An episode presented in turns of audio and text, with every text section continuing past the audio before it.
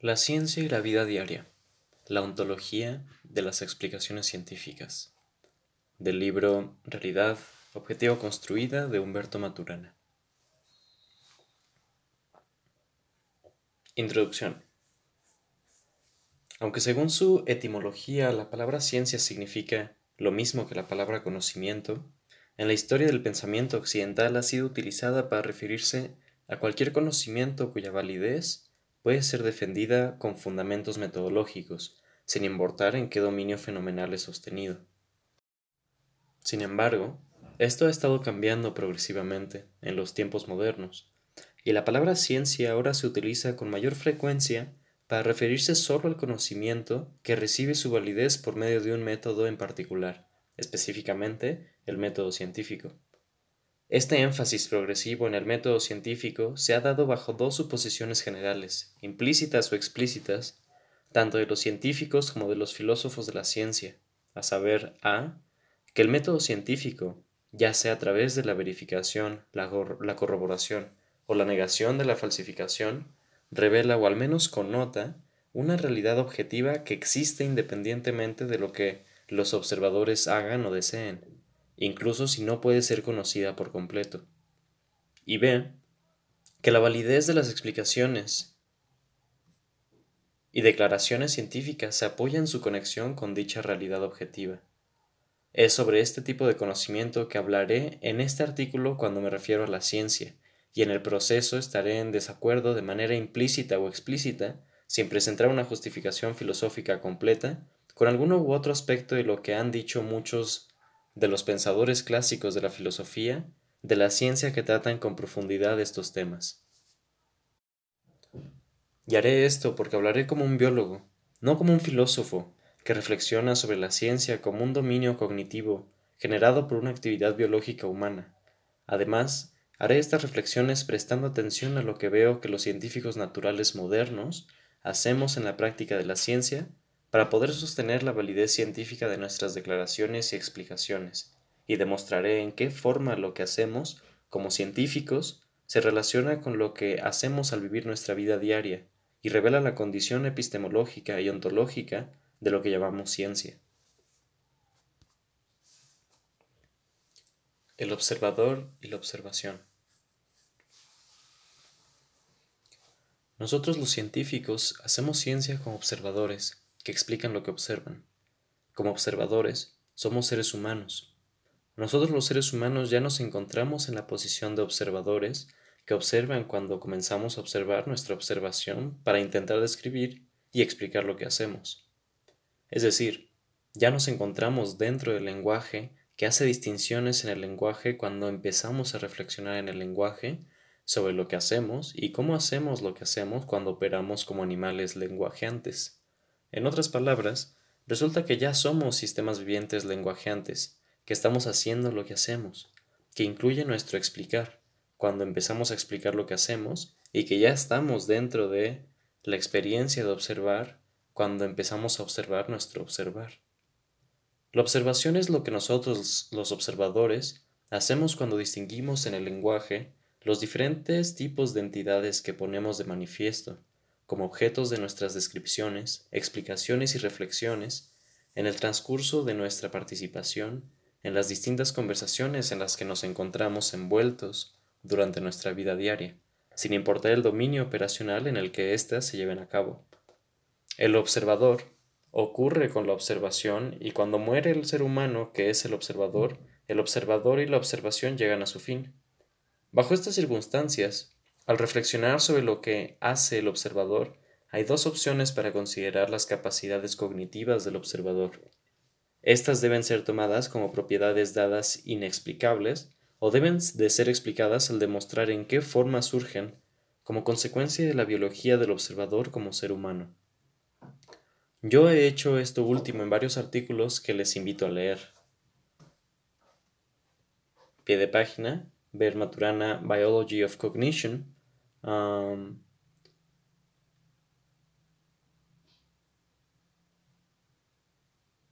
fin de pie de página. Sin embargo, ahora procederé bajo la suposición de que el lector acepta que sus propiedades y capacidades como un observador son consecuencia de su, de su operación como un sistema viviente, aunque de hecho la experiencia de ser un observador solo le sucede como algo común a la vez que se mantiene ciego en su experiencia respecto a su origen. Cognición.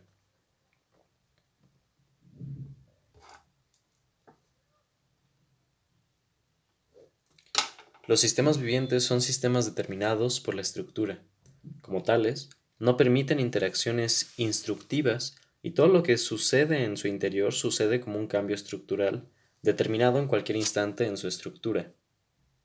ya sea durante el transcurso de su propia dinámica interna o desatado, pero no especificado por las circunstancias de sus interacciones. En otras palabras, nada que sea externo a un sistema viviente puede especificar dentro de éste lo que sucede en su interior, y ya sea que el observador es un sistema viviente, nada externo al observador puede especificar dentro de éste lo que sucede en su interior. Entonces, de esto se entiende que el observador como un sistema viviente no puede constitutivamente realizar explicaciones o declaraciones que revelen o connoten algo que sea independiente de las operaciones por las que él o ella genera sus explicaciones y declaraciones. Por consiguiente, aquello que nosotros los observadores connotamos o denotamos con la palabra cognición, en la forma en que la utilizamos en la vida diaria, en nuestras coordinaciones interpersonales de acciones, y relaciones cuando respondemos preguntas en el dominio del conocimiento, debe revelar lo que hacemos o cómo operamos en esas coordinaciones de acciones y relaciones cuando generamos nuestras declaraciones cognitivas. El hecho de que en la vida diaria actuemos comprendiendo implícitamente que la cognición tiene que ver con nuestras relaciones interpersonales y coordinaciones de acciones, queda claro si vemos que solo aceptamos la cognición en los demás y en nosotros mismos cuando aceptamos las acciones de los demás o las nuestras como adecuadas debido a que satisfacen el criterio de aceptabilidad específico que nosotros aceptamos para lo que constituye ser una acción adecuada en el dominio de las acciones vinculadas a la cuestión. Por lo mismo, lo que nosotros como observadores, como observadores connotamos cuando hablamos del conocimiento en cualquier dominio específico es constitutivamente lo que consideramos como acciones adecuadas, distinciones, operaciones, comportamientos, pensamientos o reflexiones. Lo que consideramos como acciones adecuadas en ese dominio, valoradas según nuestro propio criterio de aceptabilidad para lo que constituye ser una acción adecuada dentro de éste. En otras palabras, un observador constituye al conocimiento como una, como una capacidad operacional que él o ella atribuye a otro sistema viviente, que podría ser él o ella mismo, al aceptar que sus acciones son adecuadas en algún dominio operacional especificado en esa atribución. Por consiguiente, existen tantos dominios cognitivos como dominios de acciones adecuadas, distinciones operaciones, comportamientos, pensamientos o reflexiones, que los observadores acepten y cada uno de estos está constituido y definido operacionalmente en el dominio de experiencia del observador bajo el criterio que él o ella utilice para aceptar como acciones adecuadas, distinciones, operaciones, comportamientos, pensamientos o reflexiones, como acciones adecuadas a las acciones que él o ella acepta como propias a éste. Yo llamo al criterio yo llamo al criterio que el observador utiliza para aceptar ciertas acciones como las acciones que definen y constituyen un dominio cognitivo, el criterio de aceptabilidad que define y constituye a ese dominio cognitivo. La ciencia como un dominio cognitivo no es una excepción a esta manera de constitución, y yo llamo al criterio de aceptabilidad que define y constituye a la ciencia como un, como un dominio cognitivo, y que simultáneamente constituye como científico a la persona que lo aplica, el criterio de validación de explicaciones científicas. Es a, ese, a este criterio de aceptabilidad que constituye la ciencia como un dominio cognitivo a lo que me referiré cuando a continuación hablo de ciencia. Actos.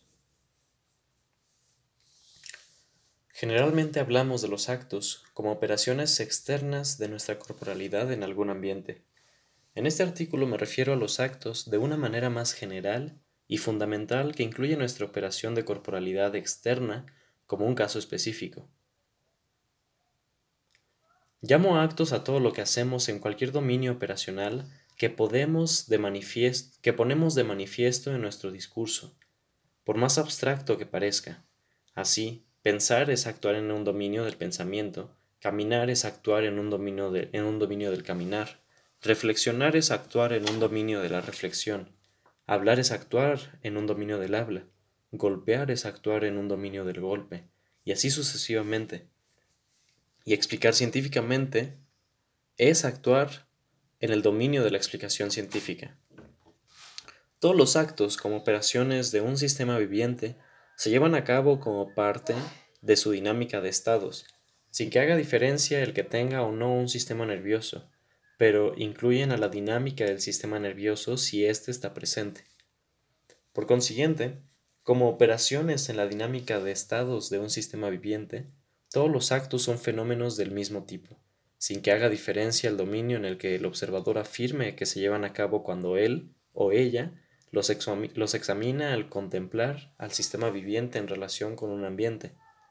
Además, todos los actos de un sistema viviente que lo envuelven en la operación de un sistema nervioso se llevan a cabo en él como configuraciones dinámicas de cambios de relaciones de actividad en su sistema nervioso como una red cerrada de relaciones de actividad cambiantes entre sus componentes neuronales.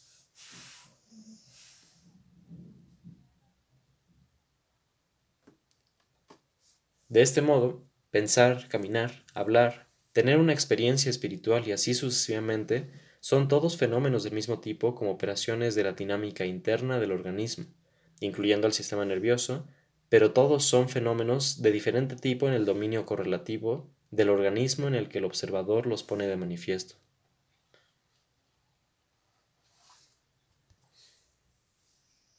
Emociones.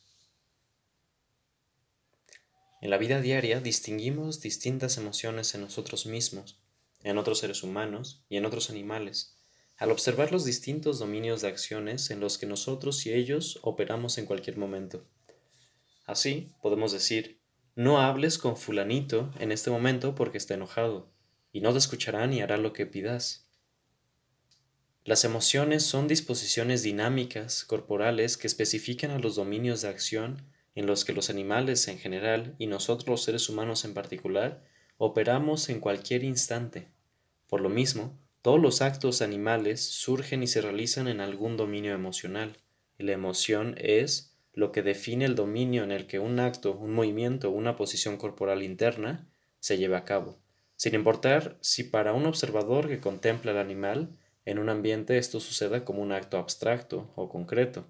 que especifica a ese acto, movimiento o posición corporal interna como una acción de tipo específico. De hecho, sabemos a partir de nuestra vida humana diaria que al pasar de una emoción a otra, Cambiamos nuestro dominio de acciones, y que cuando vemos a alguien cambiar su dominio de acciones, lo que vemos es un cambio de emoción. En otras palabras, la emoción bajo la cual actuamos en cualquier momento en cualquier dominio operacional es lo que define lo que hacemos en ese momento, como una acción de tipo específico dentro de ese dominio operacional. Por consiguiente, si queremos comprender cualquier actividad humana, tenemos que prestar atención a la emoción que define el dominio de acciones en el cual esa actividad se lleva a cabo como una acción y en el proceso aprender a ver a las acciones deseadas en esa emoción. Lenguaje. Si vemos a dos personas desde una distancia demasiado grande para poder escucharlas y queremos poder afirmar después si estaban o no hablando entre sí,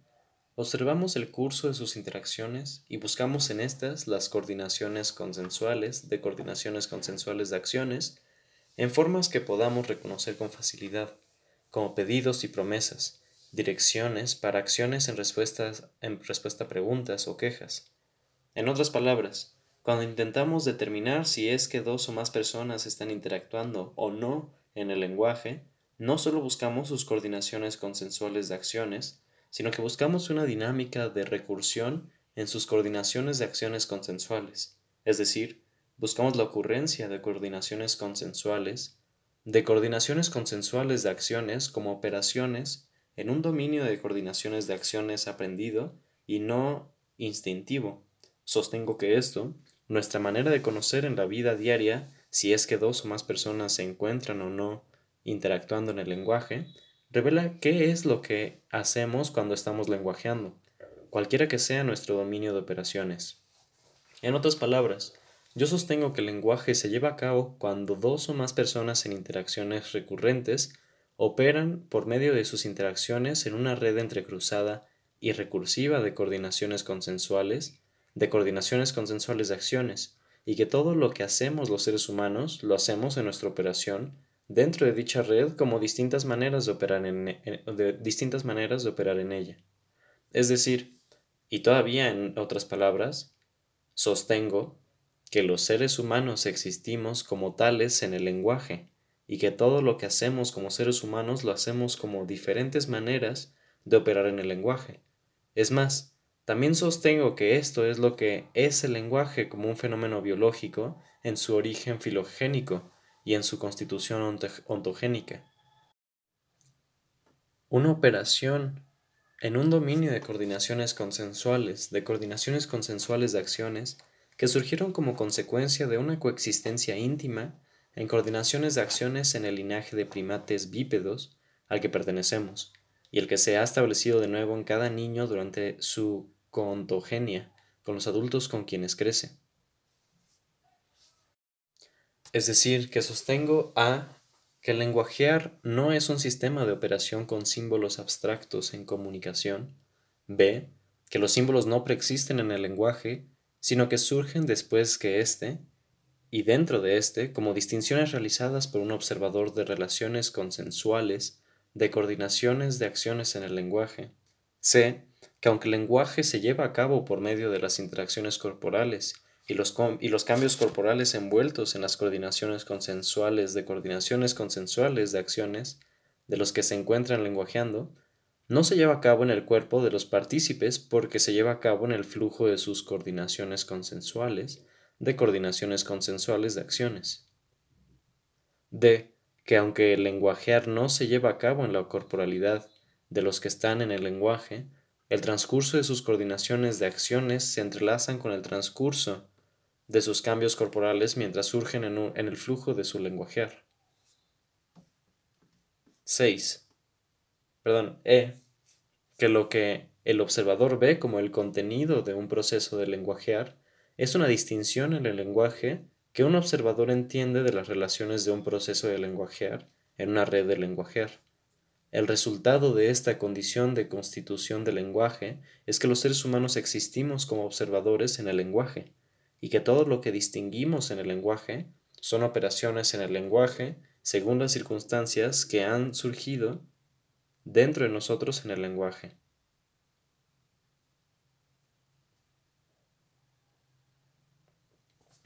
Conversaciones. Como mamíferos, como animales que aprendemos en coordinar el flujo de nuestras emociones y comportamientos de manera consensual debido a que vivimos juntos.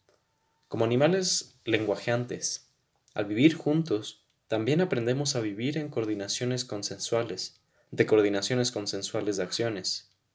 Como seres humanos, crecemos y vivimos en coordinaciones consensuales de emociones y coordinaciones consensuales, de coordinaciones consensuales de acciones, que se entrelazan entre sí y forman redes cerradas de coordinaciones consensuales de emociones y lenguaje. Dentro de estas redes cerradas de coordinaciones consensuales de emociones y lenguaje, nuestras acciones y el flujo de nuestras acciones en el lenguaje cambian conforme cambian nuestras emociones, y nuestras emociones y el flujo de nuestra emocionalidad cambian conforme cambian nuestras coordinaciones de acciones en el lenguaje. Yo llamo conversación a nuestra operación dentro de este flujo entrelazado de coordinaciones consensuales, de lenguajeación y, y emocionalidad, y llamo conversaciones a las distintas redes entrelazadas de coordinaciones consensuales, de lenguajeación y emocionalidad que generamos al vivir juntos como seres humanos. Como animales lenguajeantes existimos en el lenguaje, pero como seres humanos existimos, nos ponemos de manifiesto nuestras distinciones en el flujo de nuestras conversaciones, existimos en el flujo de nuestras conversaciones, y todas nuestras actividades como tales se llevan a cabo como distintos tipos de conversaciones. Por lo tanto, nuestros distintos dominios de acciones, dominios cognitivos, como seres humanos, culturas, instituciones, sociedades, clubs, juegos, etc., se constituyen como distintas redes de conversaciones, cada una definida por un criterio específico de validación explícito o, o, implícito que define y constituye lo que le pertenece. La ciencia como un dominio cognitivo es un dominio de acciones y como tal es una red de conversaciones que implican declaraciones y explicaciones que son validadas por el criterio de validación de explicaciones científicas bajo la pasión por explicar. El científico. La ciencia es una actividad humana. Por consiguiente, cualquier cosa que hagamos los científicos al hacer ciencia tiene validez y sentido, al igual que la tiene cualquier otra actividad humana, solo dentro del contexto de coexistencia humana en el que surge. Todas las actividades humanas son operaciones en el lenguaje, y como tales ocurren como coordinaciones de coordinaciones de acciones consensuales en conversaciones que se llevan a cabo dentro de dominios de acciones especificados y definidos por alguna emoción, por alguna emoción fundamental. La emoción fundamental que especifica el dominio de acciones en el que se lleva a cabo la ciencia como una actividad humana es la curiosidad bajo la guisa del deseo o la pasión por explicar. Es más, lo que constituye la ciencia como un tipo particular de explicación es el criterio de validación que usamos los científicos explícita o implícitamente, para aceptar nuestras explicaciones como explicaciones científicas, mientras practicamos la ciencia bajo la pasión por explicar. Yo llamo a este criterio de validación de explicaciones que utilizamos los científicos, y que describiré más adelante, el criterio de validación de explicaciones científicas.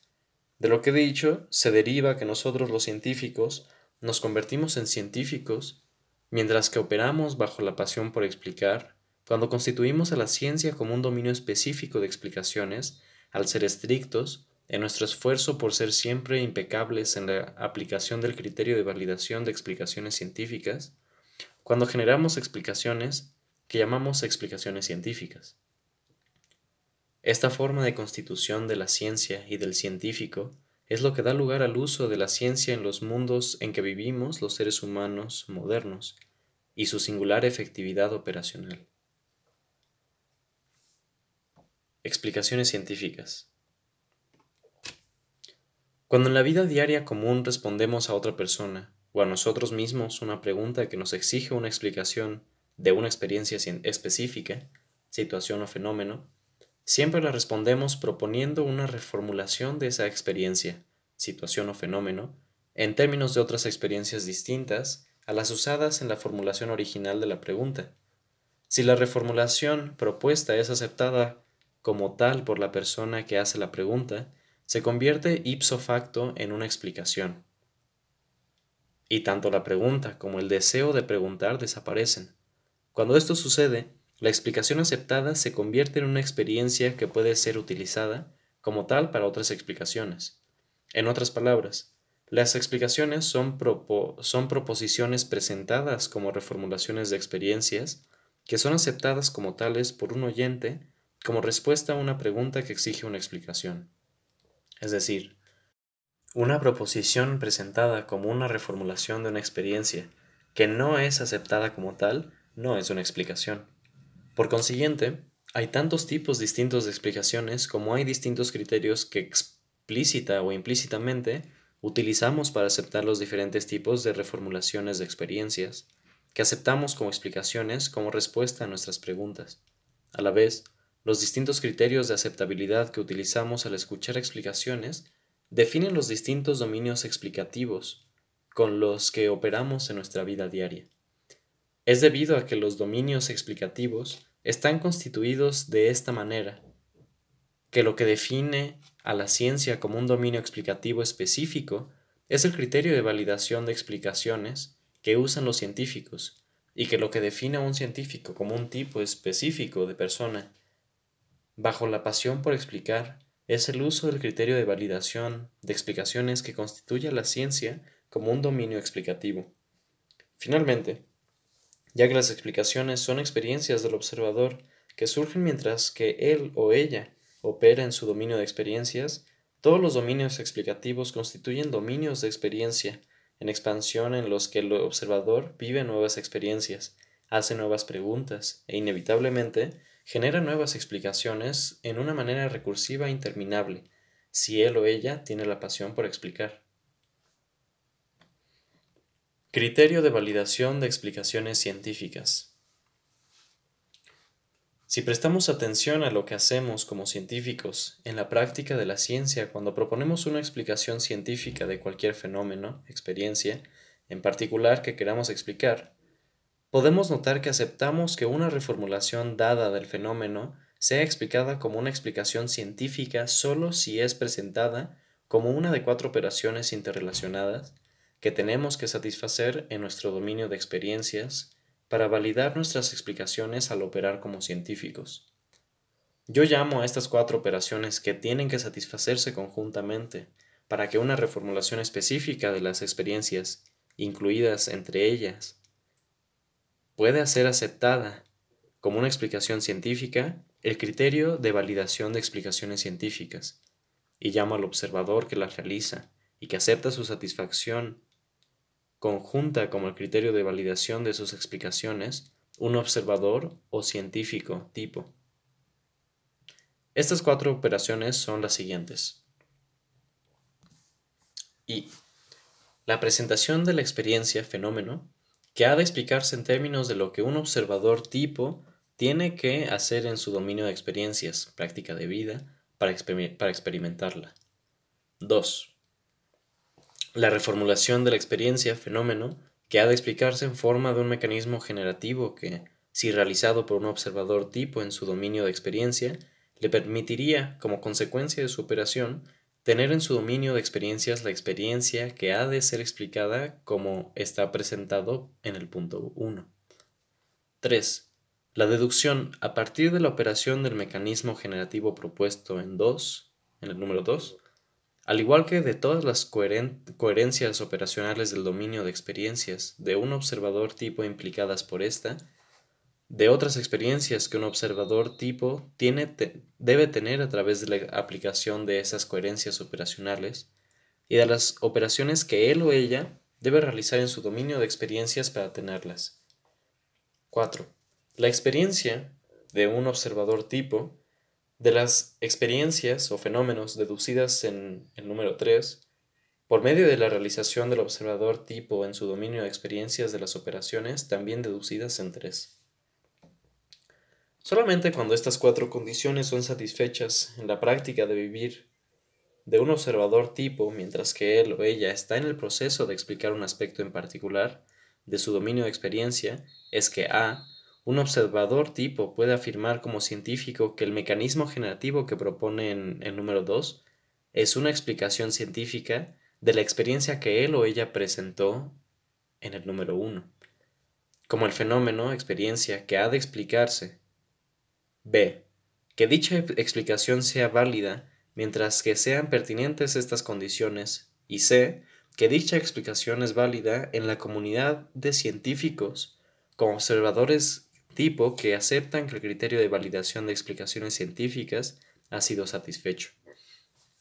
En otras palabras, no hay un solo aspecto u operación del criterio de validación de explicaciones científicas que sea científico por sí mismo, y por consiguiente, no existen como operaciones la observación, la deducción, confirmación o predicciones científicas. Solo hay explicaciones científicas como proposiciones de mecanismos generativos que son aceptados como válidos exclusivamente hasta el grado en que estén dentro de la satisfacción del criterio de validación de explicaciones científicas y declaraciones científicas, como declaraciones que son aceptadas como válidas debido a que surgen directa o indirectamente como resultado de la aplicación de explicaciones científicas. Para que comprendamos qué es lo que hacemos cuando hacemos ciencia, consideremos ahora algunas de las consecuencias e implicaciones de comprender cómo generamos a la ciencia como un dominio cognitivo por medio de, la aplicación del criterio de validación de explicaciones científicas. 1. Las explicaciones en general, como reformulaciones de experiencias aceptadas como tales por un observador, no sustituyen y no se espera que sustituyan las experiencias que explican. Solo presentan las condiciones operacionales del dominio de experiencias del observador bajo las que éste afirma que surge la experiencia explicada. Las explicaciones científicas no son una excepción, y tampoco sustituyen a, las experiencias de que explican. Una explicación científica solo expresa lo que sucede en una parte específica del dominio de experiencias del observador si es que en ella se satisfacen ciertas condiciones operacionales del criterio de validación científica. 2. Las explicaciones científicas surgen como acciones humanas reales dentro del dominio de, experiencias de observadores, tipo, individuales, y son válidas como tales en una comunidad formada por estos, aunque cada observador tipo vive sus experiencias en la completa soledad de su determinismo estructural como sistema viviente. Esta situación no constituye una contradicción debido a que el formar parte de la comunidad de observadores tipo no depende de la capacidad individual de referirse a una realidad objetiva, independiente que el observador tipo como sistema viviente no puede hacer, sino de la participación consensual en el dominio de las explicaciones científicas, como un dominio de coexistencia.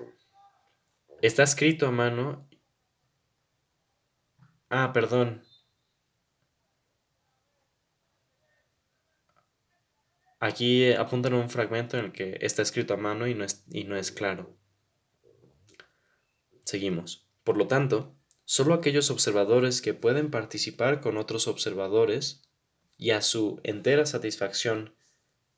en la realización del criterio de validación de explicaciones científicas y además aceptar esto como su único criterio de validación para sus explicaciones son científicos, observadores tipo, y, sus, y miembros de la comunidad de científicos. Los observadores que por una u otra razón no pueden o quieren hacer esto, son descartados como observadores tipo o científicos por la comunidad de científicos, debido a que son considerados malos observadores o no son considerados para, para nada. 3. Con mecanismos generativos constituidos y aceptados en el contexto de la satisfacción de las cuatro operaciones del criterio de validación de explicaciones científicas, las explicaciones científicas son mecanicistas constitutivamente en el sentido de que tratan solo con sistemas determinados por su estructura y con el determinismo estructural vinculado con el dominio operacional en el que son propuestas. Como tales, las explicaciones científicas se llevan a cabo en el dominio de experiencias del observador tipo, y el dominio de determinismo estructural en el que suceden pertenece al área de coherencias operacionales de la práctica de vivir del observador tipo dentro de la que él o ella las propone. Una explicación científica solo opera dentro del área de determinismo estructural en la que es propuesta. Sin embargo, esta situación no es algo que limita las explicaciones científicas, sino al contrario, es la condición que les permite sus posibilidades. 4. Contrario a lo que comúnmente se cree de manera implícita o explícita, las explicaciones científicas como proposiciones de mecanismos generativos que surgen como consecuencia o resultado de su operación con las experiencias a ser explicados, constitutivamente no operan ni pueden hacerlo como reducciones fenoménicas, al igual que tampoco pueden dar lugar a estas. Esta relación no reduccionista entre el fenómeno a ser explicado y el mecanismo que lo genera es lo que sucede operacionalmente, puesto que el resultado verdadero de un proceso y de las operaciones en el proceso que dan lugar a éste de forma intrínseca en una relación generativa se llevan a cabo en dominios fenomenales independientes y que no se intersectan. Esta situación es el opuesto del reduccionismo. Las explicaciones científicas como proposiciones generativas, constituyen o ponen de manifiesto una relación generativa entre dominios fenomenales que de otra forma son independientes y no se intersectan, a los cuales así les dan validez de facto. Liberarse de la creencia de que las explicaciones científicas son o constituyen proposiciones reduccionistas que la comprensión del criterio de validación de explicaciones científicas lleva consigo, permite ver en particular en el dominio de la biología, que hay fenómenos como el lenguaje, la mente o el, o el consciente que requieren de una interacción de corporalidades como una estructura generativa, pero que no se llevan a cabo en ninguno de ellos. En este sentido, la ciencia y la comprensión de la ciencia nos alejan del dualismo trascendental. 5. El hecho de que en una explicación científica el fenómeno que ha de explicarse debe surgir en un dominio fenomenal distinto a aquel en el que se lleva a cabo el mecanismo generativo que le daría origen como resultado de su operación,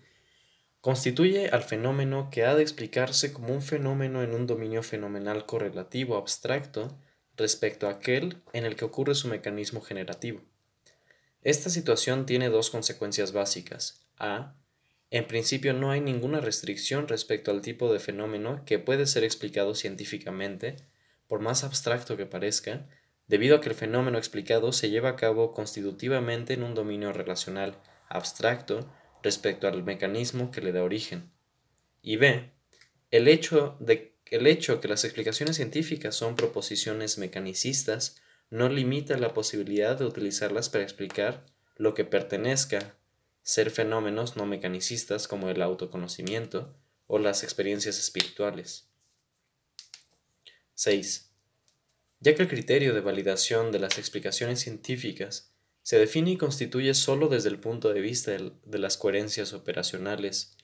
del dominio de las experiencias de los observadores tipo, no implica ninguna suposición respecto a una realidad objetiva independiente. Por lo tanto, un observador tipo puede utilizar a las explicaciones científicas solo para explicar sus experiencias al reformularlas con otras experiencias en la aplicación de las coherencias operacionales que éstas implican al satisfacer el criterio de validación de explicaciones científicas y no revelan o connotan nada que pueda ser considerado como independiente de lo que él o ella hace.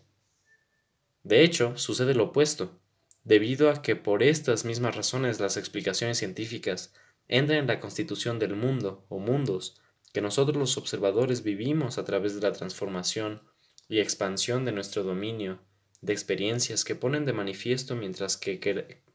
ponen de manifiesto mientras que operamos con sus consecuencias dentro de nuestro dominio de experiencia. Bajo estas circunstancias, la afirmación que hacen los científicos respecto a la validez universal de las explicaciones y declaraciones científicas no se refiere a una presunta revelación por medio de ellos de una realidad objetiva, independiente y por ende universal, sino a su validez a través de la aplicación de las coherencias operacionales que ocasionan en el mundo o mundos puestos de manifiesto por la aplicación del criterio de validación que las constituye. 7. Las explicaciones científicas, como reformulaciones de experiencias con otra experiencia en el dominio de las experiencias del tipo del observador tipo, pertenecen a la práctica de vivir en la vida diaria del observador tipo como ser humano. Además, la forma en la que los seres humanos le damos una validez de facto a nuestras acciones en la vida diaria, sin ningún dominio operacional, requiere de las mismas coherencias operacionales que el criterio de validación de las explicaciones científicas. La diferencia entre nuestra operación en la vida diaria como científicos y como no científicos se encuentra en nuestras distintas emociones, en nuestros distintos deseos de consistencia e impecabilidad de nuestras acciones y en nuestros distintos deseos de reflexión sobre lo que hacemos. Los seres humanos somos seres multidimensionales, en nuestros deseos, en nuestras preocupaciones y en nuestros placeres.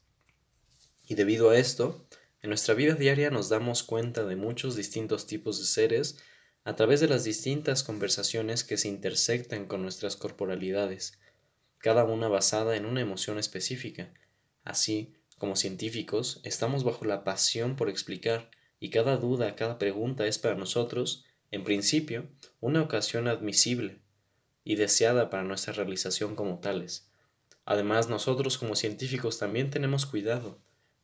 por lo menos en principio, de no confundir en nuestras proposiciones explicativas los dominios de experiencia o fenomenales cuando los validamos con el criterio de validación de explicaciones científicas. Finalmente, nosotros como científicos nos comprometemos a utilizar en nuestras explicaciones solamente el criterio de validación de explicaciones científicas. Como no científicos, en la vida diaria no somos así de cuidadosos y sucesivamente utilizamos muchos criterios distintos para validar nuestras explicaciones y nuestras aseveraciones cuando espontáneamente cambiamos de dominios fenomenales en nuestro discurso, con frecuencia sin darnos cuenta de que lo hacemos y no nos interesa aplicar la severidad conceptual de las explicaciones científicas. Empero, como resultado de nuestro determinismo estructural como sistemas vivientes, operamos intrínsecamente en la experiencia de la vida diaria de acuerdo con las coherencias operacionales requeridas por el criterio de validación de explicaciones científicas. O dicho de forma más fundamental, el criterio de validación de explicaciones científicas es una formalización de la validación operacional del flujo de la práctica de vivir de los sistemas vivientes. 8. Einstein dijo, y muchos otros científicos han estado de acuerdo con él, que las teorías científicas son creaciones libres de la mente humana,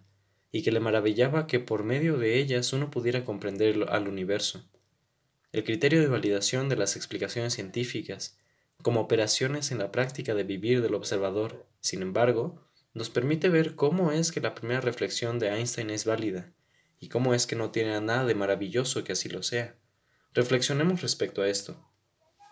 La declaración y admiración de Einstein surgen a partir de una suposición implícita de que hay una realidad independiente que el observador encuentra y explica, con proposiciones explicativas que Einstein ve como si surgieran independientemente de cualquier observación o experiencia o experimentación directa con esa realidad objetiva.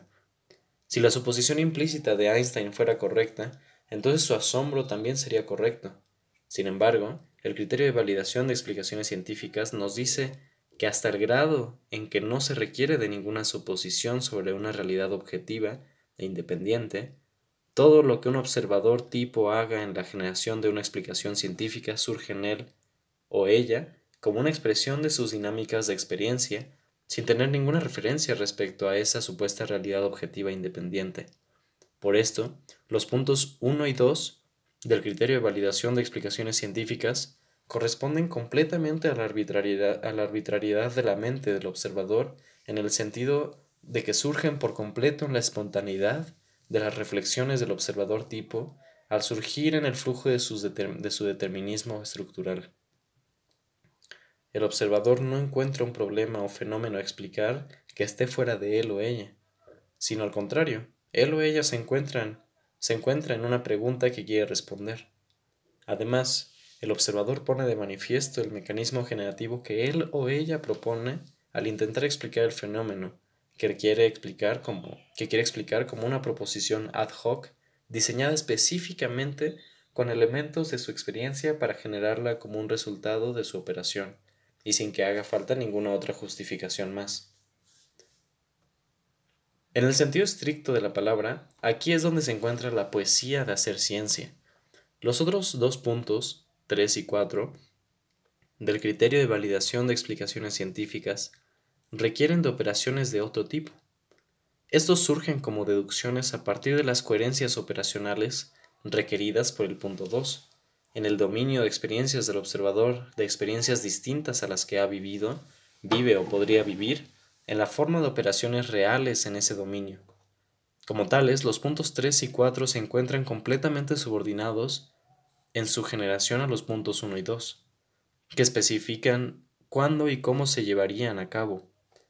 Finalmente, ya que comprender una, una, experiencia dada significa operar estando conscientes de las circunstancias que la generan, y debido a que en una explicación científica todo sucede dentro del dominio de experiencias del, observador tipo, como su verdadera operación en este. Las teorías científicas no pueden sino surgir como creaciones libres de nuestra operación como observadores tipo y no pueden sino tomar la forma de reformulaciones de nuestras experiencias con elementos de nuestras experiencias que constituyen de facto nuestra comprensión de nuestro dominio de experiencias en la forma en, la, en, que, en que lo vivimos a través de nuestras explicaciones científicas de éste. 9. Bajo la suposición implícita o explícita de que la ciencia tiene que ver con la revelación de las propiedades de una realidad objetiva, independiente ontológicamente, con frecuencia es aceptado, incluso por los científicos, que para que cualquier teoría o explicación científica tiene que incluir cuantificaciones y predicciones. Así con frecuencia puede oírse, al menos coloquialmente, una diferenciación bastante satírica entre las ciencias duras y blandas, dependiendo de si son o no cuantitativas, implicando que las blandas no son en verdad ciencias, o que uno no puede desarrollar una teoría científica en un dominio específico si no puede o no hace mediciones y propone predicciones, cuya validez puede afirmarse con observaciones objetivas cuantitativas. Estas creencias son engañosas e inadecuadas porque ocultan nuestra perspectiva directa de las operaciones por las que los observadores tipo constituyen a la ciencia como un dominio cognitivo. Lo que hace que una explicación o teoría sea científica no es la cuantificación o la posibilidad que le presenta al observador para predecir alguna de sus experiencias futuras con ella, sino el que está validada, sino que está validada al surgir a través de la aplicación del criterio de validación de explicaciones científicas sin referencia a la cuantificación o a ninguna restricción de dominio. Un observador tipo puede generar una explicación o teoría científica en cualquier dominio en el que pueda aplicar el criterio de validación de explicaciones científicas. Lo que sucede con las cuantificaciones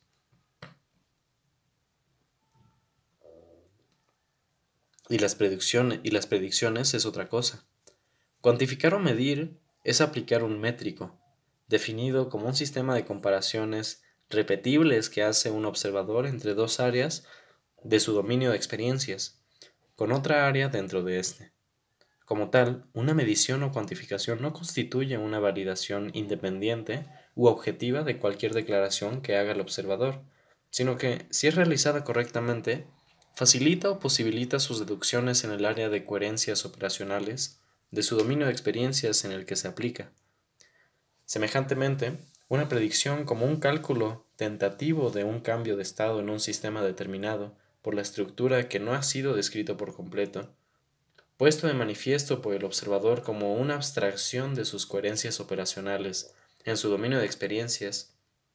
también es una operación que, si es exitosa, no puede por sí misma constituir una validación objetiva, una validación, entre paréntesis, independiente de lo que hace el observador. Cierra paréntesis. Constituir una, validación objetiva del sistema determinado por su estructura en el que se lleva a cabo. Las cuantificaciones o mediciones y las predicciones pueden ser utilizadas en la generación de una explicación científica, pero no constituyen la fuente de su validez. 10. Los conceptos de falsabilidad, verificabilidad o confirmación se, aplicarían a la validación del conocimiento científico solamente si éste fuera un dominio cognitivo que revelara, directa o indirectamente por, por denotación o por connotación, una realidad trascendental independiente de lo que hace el observador, y si el punto 2 del criterio de validación de explicaciones científicas fuera un modelo de esa, de esa realidad trascendental, en lugar de ser un mecanismo generativo que da lugar a la experiencia, que ha de ser explicada en la forma en que es presentada en el punto 1. Sin embargo, debido a que según el criterio de validación de explicaciones científicas, las explicaciones científicas y las afirmaciones científicas no se refieren a una realidad independiente y no es eso lo que buscan, tales conceptos no se aplican en el dominio de la ciencia, aunque puedan tener alguna utilidad metafórica. Sin duda, los puntos 3 y 4 del criterio de validación de las explicaciones científicas permiten al observador la posibilidad operacional de creer que él o ella realiza la falsación, verificación o confirmación de lo que está propuesto en el punto 2. Si acaso él o ella cree que en esta proposición tiene un modelo de cómo es la realidad objetiva que él o ella intenta conocer, mientras supone que existe independientemente de lo que hace. Sin embargo, creer esto, como es evidente a partir de todo lo que he dicho, es algo que ciega nuestra comprensión de lo que hacemos al hacer ciencia y ocasiona el que no veamos que la validez de lo que hacemos en la ciencia se encuentra exclusivamente en la consensualidad operacional dentro de la que surge como una forma de coexistencia humana bajo condiciones en las que los conceptos de falsación, verificación o confirmación no son ni pueden ser aplicables. Debido a que la creencia implícita en una realidad objetiva independiente como fuente de validez universal es parte básica de nuestra cultura occidental, dentro de la que surgió la ciencia, y generalmente también creemos que la fuerza de la ciencia se apoya en esto. Permítanme repetir nuevamente algunos de los argumentos que muestran que la ciencia y su validez y efectividad operacional no dependen de ello. A. Las explicaciones científicas surgen operacionalmente como mecanismos generativos que son aceptados por nosotros como científicos por medio de operaciones que no implican ni requieren de ninguna suposición respecto a una totalidad respecto a una realidad independiente. Así que de hecho no hay ninguna confrontación con ninguna, ni es necesario que la haya, incluso, incluso si creemos que podemos tenerla. B. Si escuchamos lo que he dicho en los puntos 3 y 4 del criterio de validación de explicaciones científicas, no podemos más que notar que estos puntos no están vinculados con ninguna suposición de una realidad independiente, y que solo se refieren a las coherencias operacionales del dominio de experiencias del observador tipo, sin considerar lo que él o ella piense sobre lo que es la realidad. C. El observador tipo como un sistema viviente es un sistema determinado por su estructura y como tal, él o ella no puede hacer operacionalmente una distinción que en alguna forma pueda afirmarse que sea una distinción de algo independiente de lo que hace.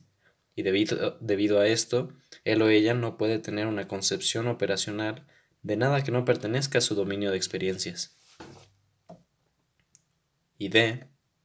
No importa lo que digamos, nosotros los científicos proseguimos en nuestras investigaciones con la disposición en nuestro cuerpo interior, emoción, de estar siguiendo el camino de validación de nuestras proposiciones explicativas y no de buscar las condiciones de su falsación. La ciencia como un dominio cognitivo. El uso del criterio de validación de explicaciones científicas define y constituye las explicaciones científicas. El uso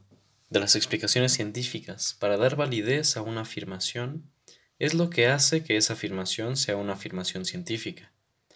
El uso de explicaciones científicas por los miembros de una comunidad de observadores tipo para dar validez directa o indirectamente a todas, las, a todas sus afirmaciones es lo que define y constituye a la ciencia como un dominio cognitivo que define como comunidad científica a la comunidad de aquellos observadores que la utilizan. Por consiguiente, ontológicamente, es decir, en su formación de constitución como un conjunto cognitivo, la ciencia no es distinta a otros dominios cognitivos, debido a que está definida y constituida en la misma forma que todos los dominios cognitivos, específicamente como un dominio de acciones definidas por un criterio de validación o aceptabilidad utilizado por un observador o por miembros de la comunidad de observadores para aceptar a esas acciones como válidas en el dominio de acciones definido por ese mismo criterio de aceptabilidad. Veamos ahora algunas implicaciones de esta, que esta forma de constitución tiene en nuestra comprensión y uso de la ciencia como un dominio cognitivo. 1. Se sostiene con frecuencia que el conocimiento científico tiene que ser aceptado como válido universalmente debido a que las explicaciones y afirmaciones que le pertenecen reciben su validez por medio de su continua confrontación con una realidad objetiva independiente. Sin embargo, la forma de construcción de la ciencia como un dominio cognitivo muestra que dicha noción no puede ser sostenida, y que las explicaciones y declaraciones científicas tienen validez universal solo dentro de la comunidad de aquellos observadores que aceptan el criterio de validación de explicaciones científicas como el criterio de validación de sus explicaciones. En este aspecto, la ciencia no es diferente a ningún otro dominio cognitivo, ya que todos los dominios cognitivos son constitutivamente válidos solo en la comunidad específica de aquellos observadores que aceptan el criterio de validación de ciertas acciones que definen a dicha comunidad. También se afirma con frecuencia que la universalidad y objetividad del conocimiento científico es lo que da a los, a los argumentos racionales científicos su irresistible poder, y a las declaraciones científicas su carácter convincente. Sin embargo, en este aspecto, la ciencia tampoco es distinta a los otros dominios cognitivos, puesto que todos los argumentos racionales, argumentos que no tienen coherencias operacionales usadas inapropiadamente, por constitución son válidos solo dentro del dominio cognitivo al que pertenecen. Finalmente, la ciencia como un dominio de acciones adecuadas en el dominio de experiencias de un observador tampoco es diferente a ningún otro dominio cognitivo que el observador pueda afirmar puesto que todos los dominios cognitivos son dominios de acciones adecuadas de un observador en su dominio de experiencias. 2. Las particularidades de la ciencia como un dominio cognitivo surgen de su forma de constitución a través de la aplicación del criterio de validación de explicaciones científicas. Veamos algunas de ellas. A. El criterio de validación de explicaciones científicas describe lo que los científicos naturalmente modernos, naturales modernos hacemos ya sea implícita o explícitamente, en la práctica de la investigación científica, o lo que suponemos que alguien que sostiene que está proponiendo una explicación científica o haciendo una declaración científica debe haber hecho. B. Debido a que el criterio de validación de explicaciones científicas por constitución consiste en la aplicación rigurosa sin confundir dominios, por un observador tipo de la validación operacional diaria de su práctica de vivir, Todas las explicaciones y declaraciones científicas corresponden a la práctica de vivir del observador tipo, y el observador tipo no puede generar explicaciones o declaraciones por medio de la ciencia que no estén constituidas de facto en las coherencias operacionales de su práctica de vivir. C. Ya sea el criterio de validación de explicaciones científicas, ya que el criterio de validación de, explicaciones científicas le permite a un observador tipo validar relaciones generativas en dominios fenomenales que no se intersectan, la ciencia por constitución es un dominio cognitivo multidimensional, y un observador tipo puede expandir por medio de la generación de explicaciones científicas y declaraciones científicas todas las dimensiones de la experiencia humana en muchos dominios fenomenales que no se intersectan, y por último, D, ya que el criterio de validación de explicaciones científicas requiere de la operacionalidad de reflexión la ciencia como un dominio cognitivo por, constitución es un dominio en el que un observador tipo puede trazar es un dominio en el que un observador tipo puede tratar recursivamente a cualquier experiencia dentro de sí como un objeto de reflexión, sin salir de las coherencias operacionales de su práctica de vivir. 3. Los científicos sostenemos que nuestras emociones no participan en la generación de declaraciones y explicaciones científicas.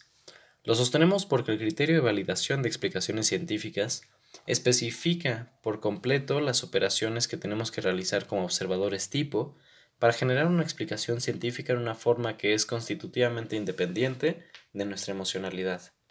Además, mientras que aprendemos a ser científicos, aprendemos a tener cuidado de no permitir que nuestras preferencias y deseos tergiversen y así invaliden nuestra aplicación del criterio de validación de explicaciones científicas. Y también aprendemos a reconocer que cuando permitimos que esto suceda, cometemos un terrible error. Sin embargo, nuestras emociones son una parte legítima y constitutiva de lo que los científicos hacemos en los cimientos de las circunstancias de nuestro explicar científico, puesto que en todo momento especifican el dominio de acciones en el que operamos al generar nuestras preguntas. Con nuestras acciones en nuestro dominio de experiencias, los seres humanos ponemos de manifiesto los mundos en los que, en los que vivimos al vivirlos, en nuestro dominio de experiencias como seres humanos. Y nos movemos en los mundos que ponemos de manifiesto al cambiar nuestras inquietudes y nuestras preguntas en el flujo de nuestra emocionalidad. En otras palabras, la poesía de la ciencia se basa en nuestros deseos e inquietudes, y el curso seguido por la ciencia en los muchos por la ciencia en los mundos que vivimos está guiado por nuestras emociones, no por nuestro raciocinio, ya que nuestros deseos e inquietudes constituyen las preguntas que preguntamos cuando hacemos ciencia. Las conversaciones en las que estamos inmersos cuando hacemos ciencia son lo que determina el curso de la ciencia, y esto no puede ser de otro modo, puesto que cualquier cosa que los seres humanos hagamos surge como tal en nuestra operación dentro de nuestro dominio de experiencia a través del entrelazamiento continuo de nuestro lenguajeamiento y nuestra emocionalidad, que es todo lo que hacemos los seres humanos. Por consiguiente, no encontramos problemas o preguntas que estudiar o explicar fuera de nosotros en un mundo independiente. Nosotros constituimos nuestros problemas y preguntas mientras fluimos en nuestra práctica de vivir y preguntamos las preguntas que, dentro de nuestra emocionalidad, deseamos preguntar. Nuestras emociones no son parte de la validación de nuestras explicaciones científicas, pero lo que explicamos surge a través de nuestra emocionalidad como una inquietud que no queremos ignorar, y explicamos lo que deseamos explicar, y lo explicamos científicamente porque nos gusta explicar de esa manera. Así, la ciencia como un dominio cognitivo existe y crece como tal al expresar las inquietudes, deseos, ambiciones, aspiraciones y fantasías de los científicos, sin que tengan nada que ver con sus afirmaciones respecto a la objetividad e independencia emocional. 4. El hecho que la ciencia como dominio cognitivo está constituida y validada en las coherencias operacionales de la práctica de vivir de los observadores tipo mientras operan en sus dominios de experiencia sin ninguna referencia con una realidad independiente, no hace que las declaraciones científicas sean subjetivas. La dicotomía, objetivo-subjetivo pertenece a un dominio cognitivo en el que el objetivo, en el que lo objetivo es una proposición explicativa que afirma directa o indirectamente la posibilidad operacional de indicar una realidad independiente. La ciencia no hace eso, ni puede hacerlo, el hecho de que el criterio de validación de explicaciones científicas constituya la ciencia como un dominio explicativo que surge en la, operación recursiva del observador tipo, dentro de las coherencias operacionales de su dominio de experiencias, hace que las referencias científicas a cualquier cosa que sea considerada como una realidad objetiva independiente sean operacionalmente imposibles. La ciencia como un dominio cognitivo se realizan las coherencias operacionales del dominio de experiencias del observador tipo en su práctica de vivir como un ser humano y como tal, el observador la vive como un dominio de constitución de experiencias en su dominio de existencia. 5. Los conceptos de objetividad y universalidad en la ciencia pueden ser utilizados en distintas, y a su vez más relevantes, formas en la práctica de la ciencia que aquellas a las que me he opuesto en lo que expuse anteriormente. Así podemos considerar la afirmación de la objetividad en la práctica de la ciencia como el compromiso del observador tipo a no permitir que sus deseos o preferencias tergiversen o interfieran con su aplicación del criterio de validación de explicaciones científicas. Asimismo, Podemos considerar que la afirmación de la universalidad de la ciencia sostiene esto, puesto que ya que la ciencia como un dominio cognitivo se lleva a cabo en la práctica de vivir del observador tipo como ser humano, cualquier ser humano puede, en principio, operar como un observador tipo si así lo desea. Por consiguiente, las afirmaciones de la objetividad y la universalidad en la ciencia son morales y no ontológicas. La legitimidad de estas afirmaciones en la forma que he presentado incluso si generalmente no las comprendemos así, es una de las condiciones que permite a los científicos la posibilidad tanto de escapar de la siempre presente tentación del fanatismo, como de mantener a la ciencia como un dominio cognitivo, siempre disponible a la comprensión y práctica de todos los seres humanos. 6. Ya que el criterio de validación de las explicaciones científicas puede hacerse por completo explícito operacionalmente, y no requiere de ninguna referencia directa o indirecta a una realidad independiente o mundo objetivo, puede ser aprendido, utilizado y aplicado con una total independencia de las creencias del observador tipo respecto a la realidad, los valores y la vida espiritual. Esta es la razón por la que los científicos no siempre somos sabios. El camino de la ciencia moderna no es el camino de la sabiduría de vivir en los mundos en que habitamos los seres humanos, aunque no forzosamente lo tiene que contradecir. El camino de la sabiduría, al igual que el camino de la comprensión, la, preocupación y la responsabilidad por las consecuencias de nuestras acciones en los mundos que los seres humanos ponemos de manifiesto y vivimos, deben de ser cultivados, en especial si, si es que han de tener alguna presencia en nuestra vida diaria.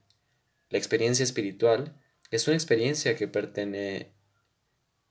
es una experiencia de pertenencia a una comunidad o reino cósmico que nos sucede a los seres humanos en una u otra forma en el transcurso del camino de nuestras vidas, y con frecuencia ha tenido una importancia básica en la armonía y la salud de nuestra vida social humana. Como tales, las experiencias espirituales no pueden ser negadas, y la ciencia no las niega. De hecho, las experiencias nunca son un problema en el dominio de la coexistencia humana, pero es en el dominio de las explicaciones y del uso de nuestras experiencias donde podemos entrar en polémicas fatales. El fanatismo que puede surgir en torno a la explicación de la experiencia, cuando alguien sostiene que tiene acceso a alguna verdad trascendental, es lo que constituye una fuente de conflicto y sufrimiento en la coexistencia humana. Hasta el grado en que la ciencia no depende de ningún sistema de creencias,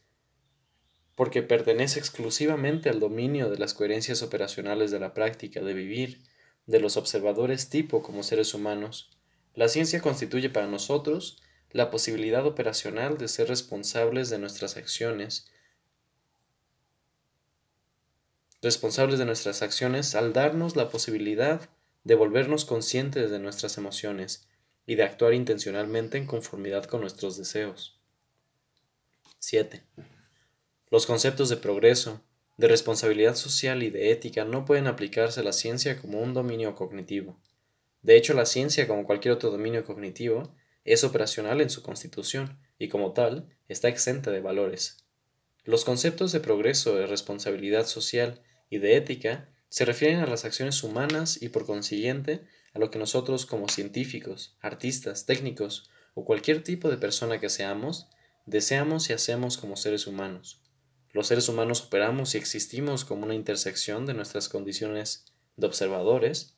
en conversaciones, y de sistemas vivientes, y como tales somos seres multidimensionales, verdaderos nodos corporales en un entrecruzamiento dinámico de una red de discursos y emociones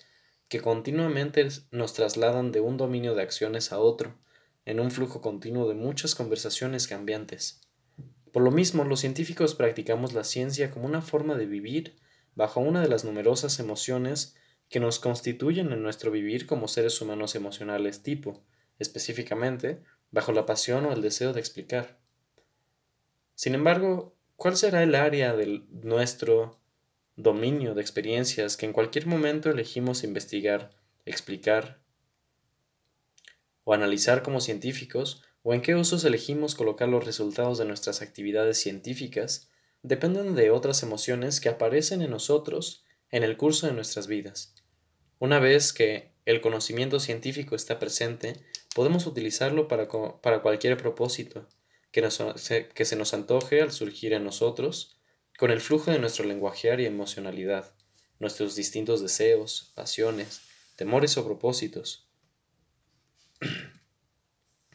Cuando esto sucede empezamos a actuar, digamos que como técnicos, empresarios, artistas, tramposos o políticos, etc., como algunas de nuestras otras inquietudes humanas que aparecen al vernos envueltos en acciones técnicas, productivas, estéticas, de ventaja personal o sociales. Es en este contexto que los conceptos de progreso, de ética y de responsabilidad social adquieren su presencia.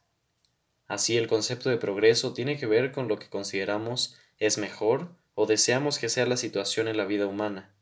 el concepto de responsabilidad social tiene que ver con nuestra conciencia de si queremos o no las consecuencias de nuestras acciones, y el concepto de ética tiene que ver con nuestra preocupación por las consecuencias de nuestras acciones sobre la vida de otros seres, de otros seres humanos que aceptamos están en coexistencia con nosotros. En efecto, los conceptos de progreso, ética y responsabilidad no pertenecen a la ciencia como un dominio cognitivo, pero no son aplicables a los científicos como seres humanos, porque todo lo que hacemos nos envuelve a nosotros y a las comunidades humanas y no humanas de seres vivientes a las que pertenecemos y que nos apoyan en nuestros esfuerzos. 8. No he hablado de la verdad ni de la ley natural. De hecho, esto no ha, sido, no ha sido accidental. Por lo general utilizamos los conceptos de verdad y naturaleza para connotar explícita o implícitamente una realidad independiente de lo que hacemos como observadores, ya sea como una referencia por medio de lo cual podemos dar validez a nuestras declaraciones, o como un argumento que les da universalidad. Sin embargo, a partir de todo lo que he dicho, es evidente que la ciencia no tiene nada que ver con un concepto de verdad, que sea independiente del criterio de validación, que constituya una declaración o explicación científica como válida en el dominio cognitivo constituido por el criterio de validación de explicaciones científicas. A la vez, el concepto de verdad relativa tampoco es aplicable a la ciencia, debido a que dicho concepto solo es válido con referencia a una verdad absoluta. En otras palabras, la dicotomía entre verdades absolutas y relativas no es aplicable en la ciencia debido a que todo lo que uno puede decir en la ciencia al sostener que una declaración es verdadera científicamente es que es una declaración científica. Algo parecido sucede con el concepto de naturaleza, ya que el observador no puede hacer ninguna declaración cognitiva sobre algo que sea independiente de su operación como sistema viviente, el concepto de naturaleza se puede referir constitutivamente solo a lo que el observador hace en el lenguaje como ser humano, explicando sus experiencias como tal y por lo tanto no puede referirse a nada que sea considerado independiente de lo que hace el observador. La naturaleza es una proposición explicativa de nuestra experiencia, con elementos de nuestra experiencia. De hecho, los seres humanos constituimos a la naturaleza con nuestro explicar, y con nuestro explicar científico constituimos a la naturaleza como el dominio en el que existimos como seres humanos o sistemas vivientes lenguajeantes. Las explicaciones y declaraciones científicas no son, no son validadas por una referencia con la naturaleza, sino que la naturaleza es constituida, conocida y expandida operacionalmente a la vez que nosotros la constituimos como nuestro dominio de experiencia, como sistemas vivientes por medio de nuestra explicación científica, de nuestra experiencia, con elementos de nuestra experiencia. Actuar según nuestra conciencia de nuestra continua constitución de la naturaleza, a través de nuestras explicaciones de nuestra experiencia, si estamos conscientes de la naturaleza constitutiva de la naturaleza, es nuestra mayor responsabilidad como seres humanos en general y como científicos en particular. 9. La ciencia como un dominio cognitivo cambia conforme cambian las preguntas que hace el observador tipo y las explicaciones que él o ella acepta a cambio. Y estas cambian conforme cambia su dominio de experiencias en el flujo de su práctica de vivir ya que el lenguaje se lleva a cabo en el dominio de las coordinaciones consensuales, de coordinaciones consensuales de acciones, y éstas se llevan a cabo a través de los encuentros corporales de los que participan en él. La corporalidad de los que se encuentran en el lenguaje cambia según el flujo de su lenguajear, y el flujo de su lenguajear cambia dependiendo de los cambios de sus corporalidades. Debido a este entrelazamiento recursivo de cambios de corporalidad y coordinaciones consensuales de acciones en el lenguaje, todo lo que hace el observador como ser humano se lleva a cabo al nivel de su realización operacional, en su corporalidad, en un mismo dominio, explícitamente, en el dominio de las correlaciones motorosensoriales, a través de las cuales se lleva a cabo todo lo que los seres humanos hacemos. Bajo estas circunstancias, las actividades humanas que son distintas por completo en los dominios conversacionales, en las que son distinguidas como actividades humanas, como las acciones teóricas y prácticas, en su realización real a través de las corporalidades de los seres humanos actuantes, no lo son. En otras palabras, el resultado del entrelazamiento de la cuerpedad y las coordinaciones de acciones consensuales es que los dominios cognitivos prácticos y teóricos surgen como dos aspectos diferentes, pero vinculados entre sí, de las coordinaciones de acciones consensuales de los observadores, y lo que surge constitutivamente en el dominio teórico da principio a las acciones adecuadas en el dominio práctico que implica, y viceversa. Como observadores, nuestra única dificultad con lo teórico y lo práctico es que en cada caso específico en el que comenzamos a considerar alguna acción práctica o teórica, no siempre estamos conscientes de en qué área de nuestros dominios de experiencia se llevan a cabo los dominios prácticos y teóricos vinculados entre sí. Como resultado, como observadores de nuestras experiencias en nuestras reflexiones en el lenguaje, podemos esperar experiencias en un área de nuestro dominio de experiencia que pertenecen a otro. 10. La creatividad es una valoración hecha por un observador que sostiene que es novedosa según lo que escucha de las actividades, operaciones o distinciones de otro observador, que también podría ser él o ella mismo. Cuando estas actividades, distinciones u operaciones le parecen ser inesperadas. Lo mismo sucede cuando hablamos de la creatividad o novedad en cualquier dominio de la ciencia. Todo nos pasa como experiencias que solo nos suceden como algo, como algo rutinario, que no requiere de ningún esfuerzo. Y esa es la razón por la que no vemos su origen y tenemos que inventar explicaciones cuando queremos dar razón de ellas. Además, todo nos pasa como distinciones en el lenguaje que hacemos en las conversaciones que vivimos, sin ver la dinámica de los estados de nuestras corporalidades a través de las que surgen. Como resultado, mientras más compleja y rica sea nuestra dinámica de estado, incluyendo las dinámicas de estados de nuestro sistema nervioso, por supuesto, más inesperada será nuestra participación en las distintas conversaciones en las que estamos incluidos, y seremos más creativos a los ojos del sorprendido espectador. Y mientras más compleja y multidimensional sea nuestra vida, nuestras acciones y distinciones en el lenguaje parecerán ser más novedosas, extrañas o inesperadas para aquellos con quienes vivimos sin compartir todas nuestras conversaciones. Las novedades, los cambios o las revoluciones conceptuales suceden en la ciencia cuando un observador tipo, como resultado de su operación recursiva en su dominio de experiencia, a través de las conversaciones que tiene fuera del dominio aceptado de las reflexiones científicas, y en el contexto del continuo cambio estructural que él o ella necesariamente está sometido dentro de estas,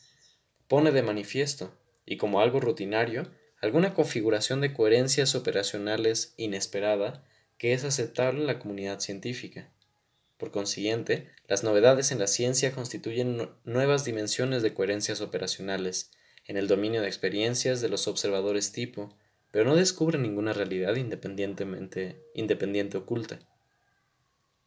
11. Debido a su forma de constitución, la ciencia como un dominio cognitivo es un dominio en el que el observador pone en manifiesto la existencia en su propio dominio de existencia, como el dominio en el que él o ella se distingue a sí mismo como un sistema viviente.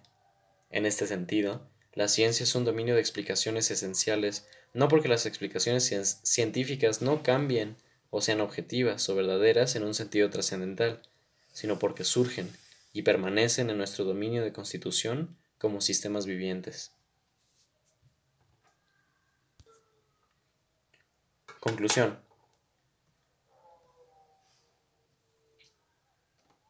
La ciencia es el dominio de las explicaciones y declaraciones científicas que los científicos generamos por medio de la aplicación del criterio de validación de explicaciones científicas.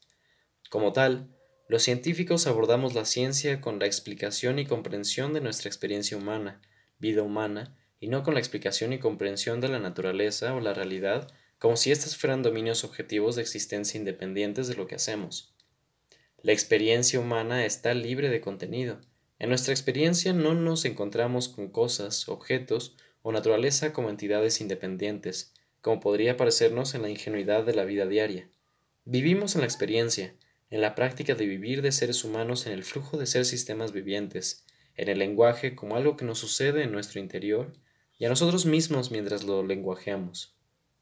Esta es la razón por la que mientras que los científicos explicamos nuestra experiencia como seres humanos al reformularla, con elementos suyos a través de la, de la aplicación del criterio de validación de explicaciones científicas, nos encontramos generando ciencia como un dominio cognitivo que no nos extrae de la experiencia y que nos mantiene en el lenguaje. Los seres humanos existimos en el lenguaje, y nuestra experiencia como seres humanos se lleva a cabo en el lenguaje en un flujo de coordinaciones consensuales, de coordinaciones consensuales de acciones que ponemos de manifiesto en el lenguaje los objetos, la conciencia, la autorreflexión, el ser, la naturaleza, la realidad, etc. Todo lo que los seres humanos hacemos y somos se lleva a cabo en el lenguaje, porque usamos el lenguaje para generarlo, pero no como una abstracción o mero discurso, sino igual de concreto como cualquier operación en el flujo de las coordinaciones consensuales de acciones en las que surgimos y existimos. El hecho que existimos en el lenguaje y constitutivamente no podemos existir fuera de éste porque estamos constituidos dentro de él, y el hecho que al ser en el lenguaje solo generamos experiencias en el lenguaje, no nos limita, sino que al contrario, es la condición que hace posible que la ciencia sea un dominio explicativo en el que cualquier cosa se en el que cualquier cosa que pongamos de manifiesto en él se convierte en parte de nuestra existencia como seres humanos. De hecho, el hecho de que al existir en el lenguaje nuestro dominio de experiencia deba ser un dominio cerrado del cual no salimos, ni podemos salir, parece ser una limitación solo si pensamos que deberíamos de poder referirnos a una realidad independiente. He expresado que un aspecto central de hacer ciencia tiene que ver con nuestra búsqueda por la comprensión de nuestra experiencia como seres humanos. Y por comprensión quiero decir la experiencia de adoptar una operacionalidad de reflexión en el lenguaje en donde podamos saber lo que sabemos dentro de las circunstancias de constitución del lenguaje. Para poder reflexionar, tenemos que dejar ir a lo que constituimos en nuestras distinciones como un objeto de nuestra reflexión, para que podamos contemplarlo pero lo debemos hacer sin temer perder lo que dejamos ir, para que lo podamos ver sin opacarlo con el vínculo que tenemos con él. Lo que es más, debemos tener un procedimiento que, si es aplicado correctamente, nos permita operar en nuestras reflexiones como si en verdad estuviéramos tratando con algo que existe independientemente de lo que hacemos, para que podamos realizar la operación de contemplación. El criterio de validación de explicaciones científicas nos proporciona este procedimiento en una forma que ningún otro enfoque metodológico podría, porque no requiere de ninguna suposición respecto al origen de nuestra capacidad como observadores para que ésta pueda también ser el sujeto de nuestras indagaciones al respecto. En otras palabras, el hecho que el criterio de validación de explicaciones científicas se lleva a cabo como un sistema de operaciones del observador tipo en su dominio de experiencias que, que da lugar en él o ella a más operaciones en este sin requerir de ninguna suposición sobre el origen de sus habilidades, es lo que, es lo que permite al observador tipo tratar a cualquier aspecto de su dominio de experiencias, incluyendo sus habilidades y capacidades como observador, como un objeto de su indagación científica.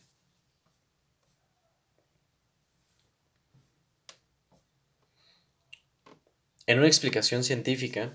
un observador, un observador tipo propone un mecanismo ad hoc que haría surgir a la, experiencia que él o ella quiere explicar como una consecuencia de su operación.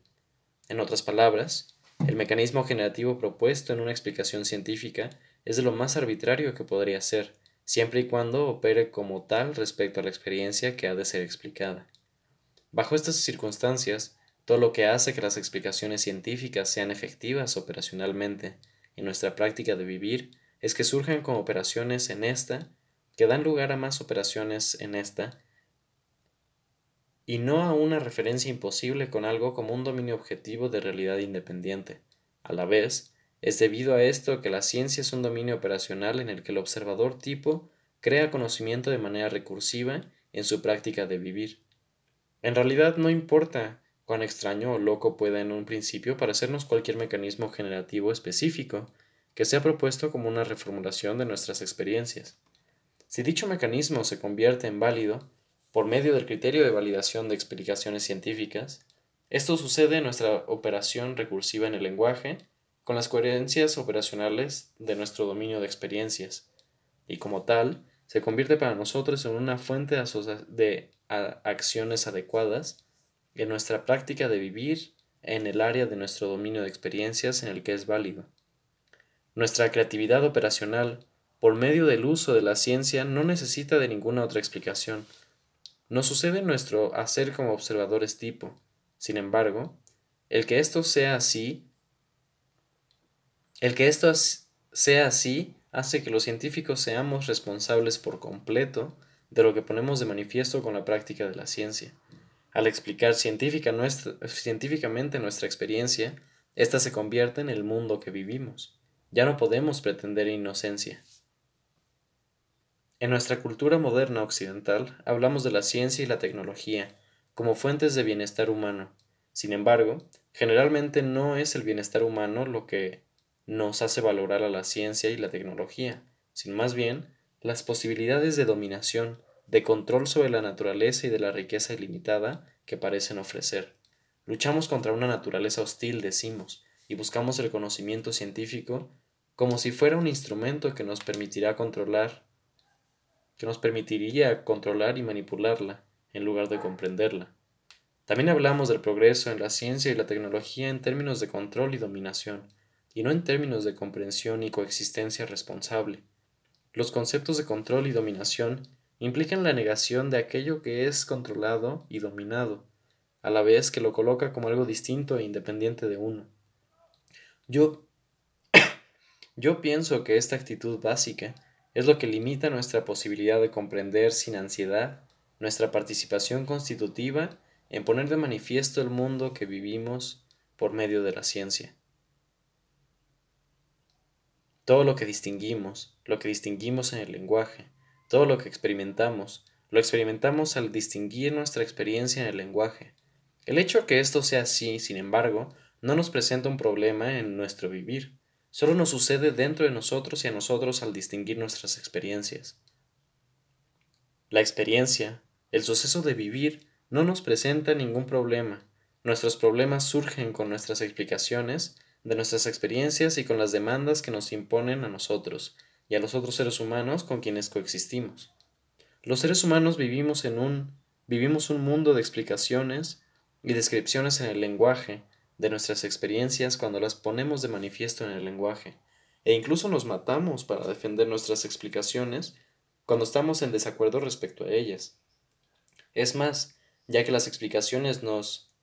ya que las explicaciones son reformulaciones de experiencias, con elementos de experiencia en las coherencias operacionales de las experiencias, vivimos distintos mundos cuando ponemos de manifiesto en nuestra práctica de vivir distintas coherencias operacionales al adoptar en nuestro vivir diferentes sistemas de explicaciones.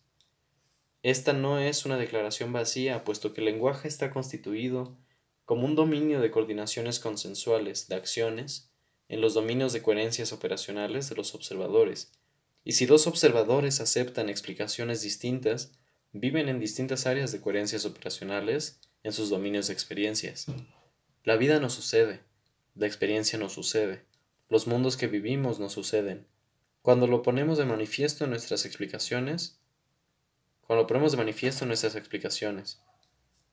Además, ya que cada sistema o mecanismo opera solamente si las coherencias operacionales que requiere son satisfechas, la vida y la experiencia nos suceden como nos suceden solo en la medida en que las coherencias operacionales que las, que las constituyen son satisfechas.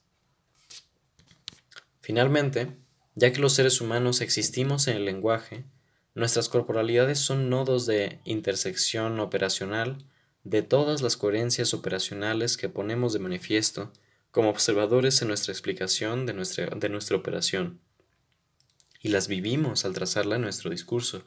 como si se llevara a cabo en un solo dominio operacional. Mientras no nos damos cuenta de esto, confundimos los dominios operacionales y esperamos que un sistema o mecanismo específico deba de operar en un dominio de operaciones diferente a aquel en el que se lleva a cabo. También, si no nos damos cuenta de esto, no podremos ver que el valor de la ciencia para la vida humana se encuentran las posibilidades que nos presenta para comprenderla, al permitirnos entrar en reflexiones recursivas en nuestro dominio de experiencias, a través de la aplicación de la operacionalidad del criterio de validación de explicaciones científicas, como parte de nuestras operaciones diarias en nuestro dominio de experiencias. Con frecuencia, los científicos exigimos un estatus especial para la ciencia como un dominio cognitivo, y demandamos un respeto y libertad especiales para nuestra actividad a la investigación científica, al sostener que el conocimiento científico merece un respeto especial debido a su naturaleza objetiva basada en hechos. Nuestro interés como científicos está en los hechos objetivos, decimos, y debido a esto es que nuestras declaraciones y explicaciones están exentas del fanatismo y los prejuicios. Como hemos visto, esto es verdadero solo en parte, el valor y la efectividad operacional de las declaraciones y explicaciones científicas se debe al hecho que pertenecen a las coherencias operacionales de nuestra práctica de vivir como seres humanos, y debido a esto la ciencia no merece un estatus especial. Sin embargo, la ciencia sí merece un estatus especial porque el criterio de validación que la constituye implica la operacionalidad de una dinámica reflexiva la cual, si es aprendida y practicada correctamente por el observador tipo, le permitirá mantenerse como un observador de todas sus circunstancias sin vincularse a ellas, a estas.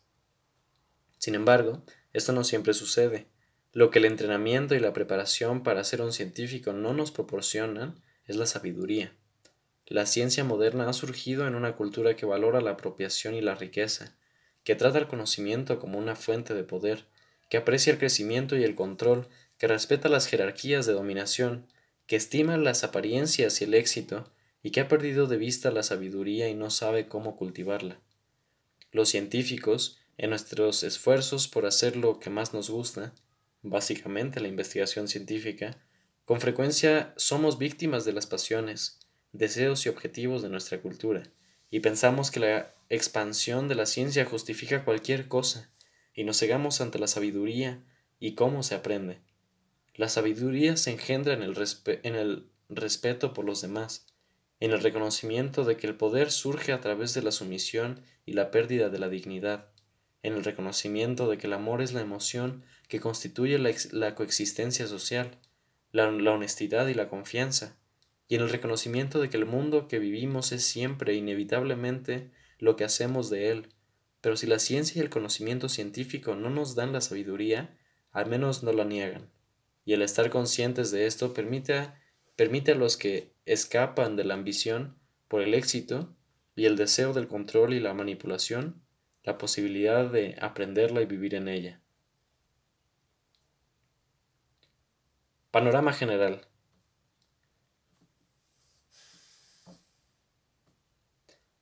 Al aceptar que la ciencia como un dominio cognitivo constituido a través de la aplicación del criterio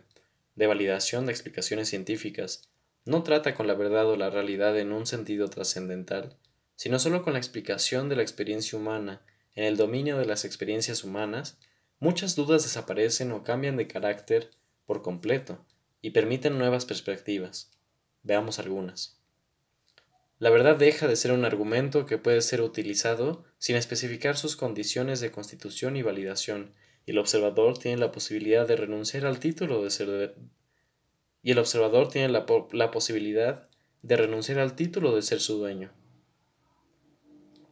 La naturaleza deja de ser un dominio autónomo de entidades independientes que pueden ser utilizadas como una referencia de confrontación para aceptar o rechazar cualquier explicación como una explicación científica para convertirse en algo que surge a través de la operación en el lenguaje de un observador en su dominio de experiencias.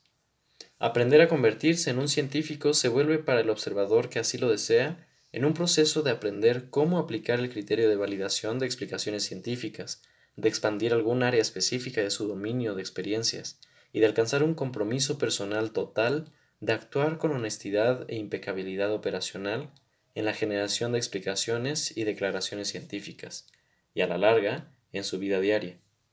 Las emociones se vuelven respetables y aparentes, y se vuelve posible ver que el que un observador actúe responsablemente significa actuar con conciencia de si quiere o no las consecuencias de sus acciones. La aplicación del criterio de validación de explicaciones científicas como una forma de vivir sin que importe si es completado o no en cualquier caso específico, permite al observador operar sistemáticamente, sin que importe en cualquier caso específico si él o ella alcanza a completarlo en una reflexión recursiva sobre sus circunstancias y se vuelve responsable respecto a sus, respecto a sus acciones. El entender que la aplicación del criterio de validación de explicaciones científicas surge como una sistematización de la forma operacional tipo de la validación de nuestra operación de la vida diaria, con la precaución de no confundir dominios de experiencia, nos permite a los científicos volvernos conscientes de que lo único que tenemos de especial es nuestra pasión por explicar científicamente. Considero que el más grande peligro espiritual con el que una persona se enfrenta en su vida es creer ser el dueño de la verdad o el defensor legítimo de algún principio, o el poseedor de algún conocimiento trascendental, o el dueño legítimo de alguna entidad, o el merecedor de alguna distinción, etc. Porque entonces él o ella se ciega a sus circunstancias, e ingresa al callejón cerrado del fanatismo. También considero que el segundo más grande peligro espiritual con el que una persona se enfrenta en su vida es creer que, en una u otra forma, él o ella no siempre es completamente responsable de sus actos, o de desear o no las consecuencias de estos. Finalmente, también considero que el más grande don que nos ofrece la ciencia es la posibilidad de aprender, libres de cualquier fanatismo, y si así lo deseamos, cómo mantenernos siempre responsables por nuestras acciones a través de reflexiones recursivas sobre nuestras circunstancias. Agradecimiento. Este trabajo fue posible gracias al generoso apoyo de la Foundation for the Study of Human Cognition, Inc. Y ya. Con esto termina la primera parte del libro Realidad Objetivo Construida de Humberto Maturana.